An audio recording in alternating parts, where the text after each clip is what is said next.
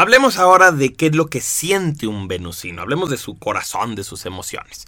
Bueno, lo primero es algo que ya habíamos comentado.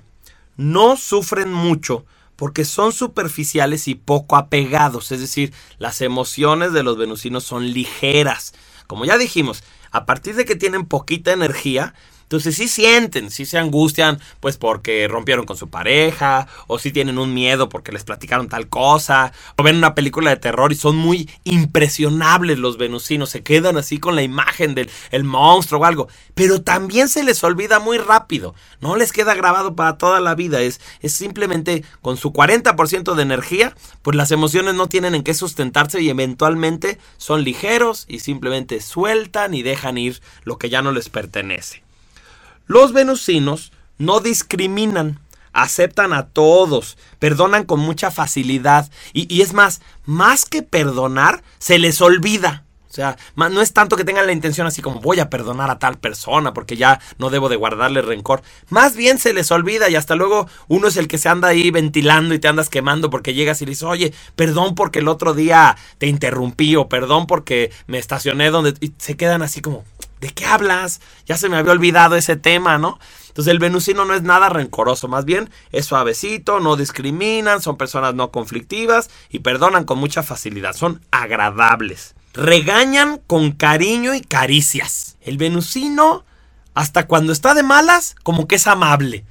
Imagínate la escena de un niño insoportable que esté brincando y corriendo en un restaurante y que ya rompió algo, que se puso a gritar o algo. Y todos queremos así como estrangular al niño y en eso sale la mamá venusina. Despacito. Se le va acercando y de pronto le dice, ven mi amor, porque ya ni siquiera va a llegar hasta él, sino que tú ven para acá, tú que sí tienes energía, ven para acá.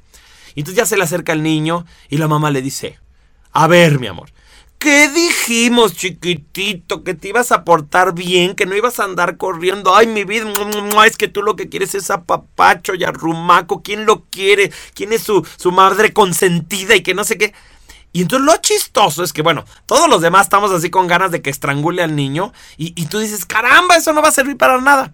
Pues sí sirve, porque como ya habíamos dicho, al momento en que esta mamá lo empieza a papachar, lo empieza a tocar, le empieza a robar la energía y de pronto el niñito ya se ve tranquilo y dice, sí, mami, ya me voy a sentar, ya me voy a portar bien. Entonces son curiosos los venusinos, hasta para regañar, llegan como con dulzura, con suavidad. Por lo mismo no son buenos líderes. El venusino es tan amable, tan tranquilo, que de pronto la gente, sobre todo vamos a ver al rato, bueno, en otra ocasión, en uno de los discos, vamos a hablar de, de los marciales y de los mercuriales, que son como tipos más aguerridos, más enojones, más líderes, pues no les tienen respeto, porque el venusino es muy amable en la manera en que te pide las cosas. Entonces, no es el típico líder capataz que pudiera mandar a un gran equipo de trabajo. El, venusino funciona mejor trabajando en equipo que siendo el jefe del equipo. El sentido del humor de los venusinos es simplón.